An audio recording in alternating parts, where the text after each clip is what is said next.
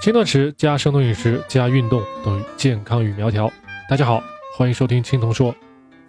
最近有朋友给我写信啊，问我如何才能判断自己是否已经进入生酮状态了啊？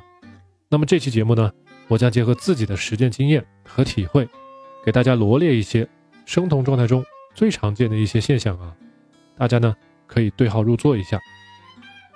如果大家已经听过咱们青铜说之前的节目啊。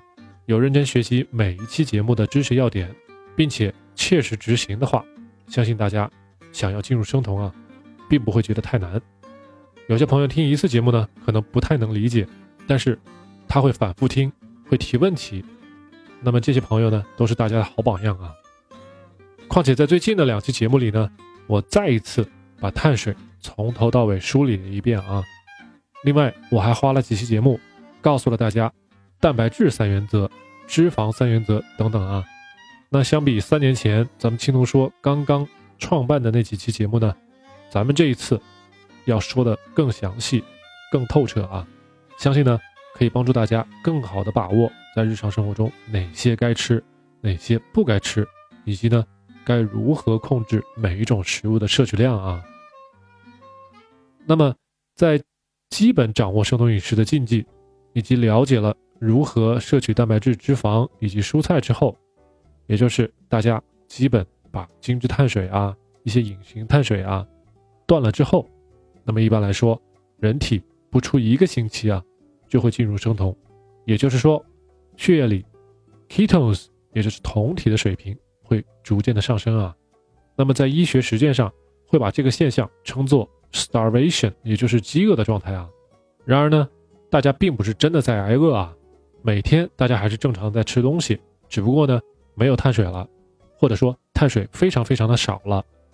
因此呢，生酮饮食它只是模拟了饥饿的状态啊，让大脑以为周围的环境食物匮乏，转而呢开始更多的进行脂肪代谢，分解脂肪来为咱们身体供能啊。那反过来，摄取碳水，碳水转化成为糖，存储为糖原，继而呢。在存储为脂肪的这个过程，正是在告诉咱们大脑，咱们周围的营养物质很丰富。那么身体呢，会通过分泌胰岛素，优先进行合成代谢啊。因此呢，大家不要一听到生酮饮食，一听到饥饿，一听到 starvation 啊，就感到害怕了。但凡咱们想去消耗多余的脂肪啊，那么这呢是必经之路。何况咱们只是用生酮饮食来模拟饥饿啊。并不是真的什么都不吃了。大家要注意的是呢，断碳一周以后，酮体在血液中的浓度的升高，并不代表大家就完全适应生酮了啊。因为人体的不同的器官对酮体的利用能力是随着时间的推移而逐渐增强的啊，并不是大家理所当然所想的，就像开关一样啊，身体里只要产生酮体了，那么身体就可以完全利用它们了，不是这样子的啊。最初产生的酮体，那许多都会从尿液中流失啊，被排出体外。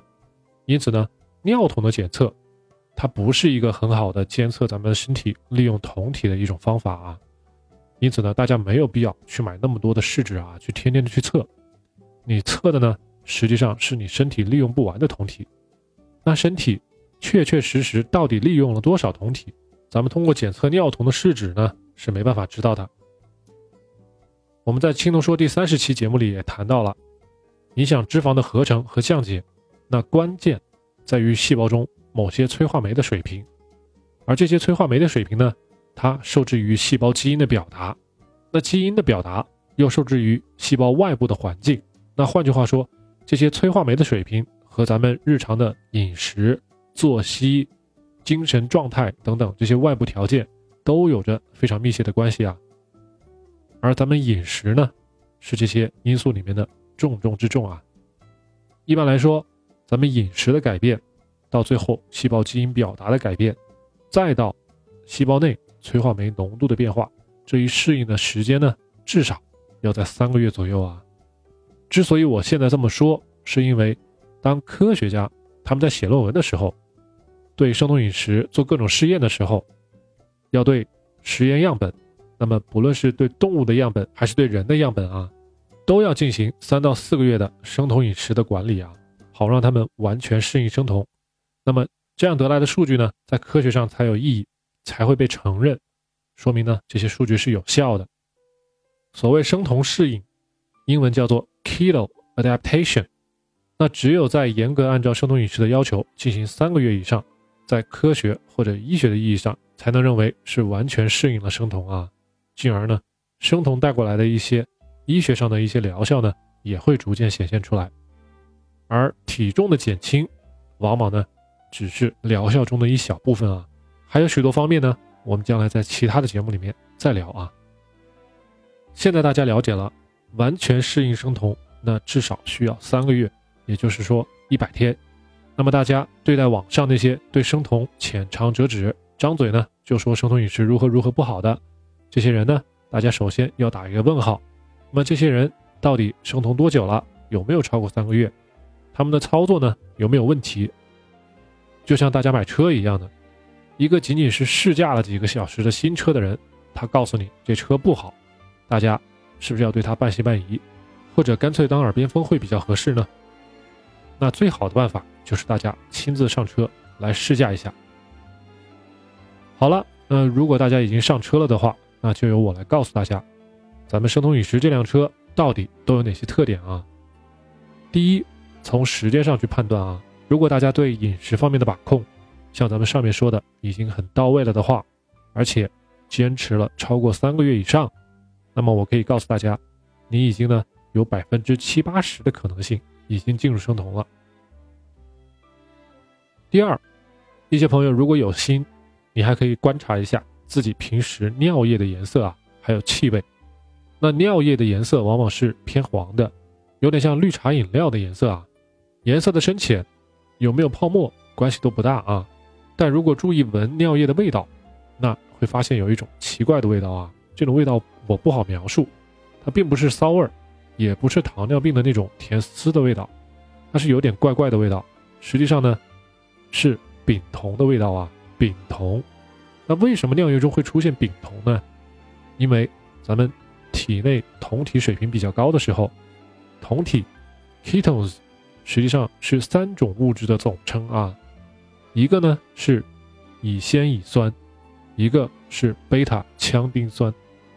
再一个就是丙酮，丙酮呢它比较容易挥发，因此呢，一旦随着尿液排出体外，大家很容易就可以闻到它，基本上是立刻就可以闻到它，因此，丙酮的味道是进入生酮状态的很明显的一个标志啊。那第三点呢，大家可以观察一下自己的睡眠时间，还有睡眠的质量啊。我在青铜说第三十三期节目里面讲过，那生酮饮食呢？可以缩短人们从 REM，也就是快速眼球运动，到 Delta 脑波睡眠，也就是深度睡眠之间的过渡的时间啊，还可以呢提高睡眠的质量，同时缩短咱们睡眠前后的整体的时间啊。因此，如果大家发现，如果自己晚上睡觉的时间总的来说稍稍缩短了那么一点点，但是呢精神头呢反而更好了。那么这也说明你已经进入生酮状态了啊。第四点是，大家在清醒的状态下，全身的能量会比较充沛啊，很少出现乏力的现象。那尤其是在进行有氧运动的时候，耐力呢会有所提高。一些经常去健身房的朋友呢，常常会跟我提到他们的这些感受啊。第五点呢是饭后没有打瞌睡的情况发生啊。这呢，是因为只有在碳水摄取过量的情况下，饭后血糖浓度的陡然升高，再配合胰岛素的大量分泌，会让咱们的血糖浓度出现大幅的波动啊。胰岛素的分泌过多，会一时间让咱们的血糖浓度变得过低啊。这个时候呢，人就会犯困，就想睡觉。而生酮饮食呢，排除了咱们饮食中大部分的碳水，也就排除了胰岛素的这个波动问题。因此呢，血糖浓度呢。总是相对稳定的啊，那一般来说饭后是不会犯困的。对于我来说呢，我已经没有午睡很多年了啊。第六点，接着咱们上面第五点，就是大家在餐与餐之间扛饿啊，也就是忍受饥饿的能力呢，会变得越来越强。因为咱们身体啊，动用脂肪的能力会变得越来越强，血糖呢也没有大的波动。那往往大家餐与餐之间是没有什么饥饿感，也是没有什么欲望去吃零食的啊。那如果有些朋友确实容易饿，那么一般除了还没有戒除的糖瘾的可能以外啊，那就是大家平常吃的这个食材有问题。那这些食物中可能含有某些隐藏的碳水没有被大家排除出去，例如咱们前面几期讲的淀粉啊、味精啊、果糖啊，还有代糖，那这些物质呢，要么会影响咱们体内的胰岛素的水平，引起血糖的波动，要么。就会干扰大脑对进食后满足感的产生啊，让大家更容易产生饥饿，不知不觉呢吃的更多。那这一点是大家需要注意和警惕的啊。虽然有一些所谓的专业人士会告诉你，只有真正的去测血液里酮体的浓度，才能告诉你有没有真的入酮。那甚至要卖你一些仪器，好让你自己在家里呢可以实时的监测血糖，可以监测血酮。那这时候大家就要去想一想，有没有这个必要买？你买了会天天用吗？会顿顿饭之后都用吗？这是不是商家在贩卖焦虑，去怂恿你买产品呢？大家要想一想啊。所谓杀鸡焉用牛刀，确实从严格意义上来讲，咱们身体血酮浓度要保持在一点零到三点零毫摩每升之间，可能呢是对健康最好的生酮的状态。但是大家大可不必拘泥于此啊。大家要牢记，咱们做生酮饮食呢，实际上是做的一种生活方式，也是为了持续这种生活方式。咱们这不是在造火箭，没必要对那些参数斤斤计较啊。生活中呢，还有更多其他的事儿需要咱们去操心啊。那我认为，只要大家把握好、控制好碳水，控制住糖，其余的都是水到渠成的事儿啊。大家就不要着急。以我自己的生酮经历，可以告诉大家，测糖。测血酮的仪器都是多余的啊，还有许多补剂，MCT 油这些呢都不是必须的。但凡鼓吹这些产品的呢，大家都要多长一个心眼儿啊。如果大家对号入座以后，发现自己符合上面六点中的大多数，那么恭喜你，你已经进入生酮了啊。往后呢，随着时间的推移，你会逐渐体验到体脂率下降，骨骼肌的含量会上升，体重呢。稳中有降的这个过程啊，那这些好处会随着生酮饮食的继续而越发的明显。因此呢，我向来都鼓励大家啊，这个生酮饮食要长期的去坚持啊，不要反反复复。说到这儿呢，我还是重复我上一期节目的一句话：确实，生酮饮食有许许多多需要注意的方面，但是这就像走山路啊，虽然崎岖，可山顶的风景很美啊。大家觉得有没有必要爬这座山？找谁做自己的向导？这个决策非常重要啊！好了，希望这期节目呢可以对大家有所帮助啊！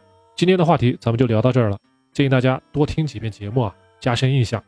如果还有不清楚的地方，请随时留言，或者呢到微博和微信上与我联系啊。最后呢，请大家别忘了给我点赞，还没有关注青龙说的朋友们，请您赶紧订阅青龙说啊！也请您呢把青龙说。分享给你周围有需要的朋友或者是家人啊！感谢大家收听，我们下期再见。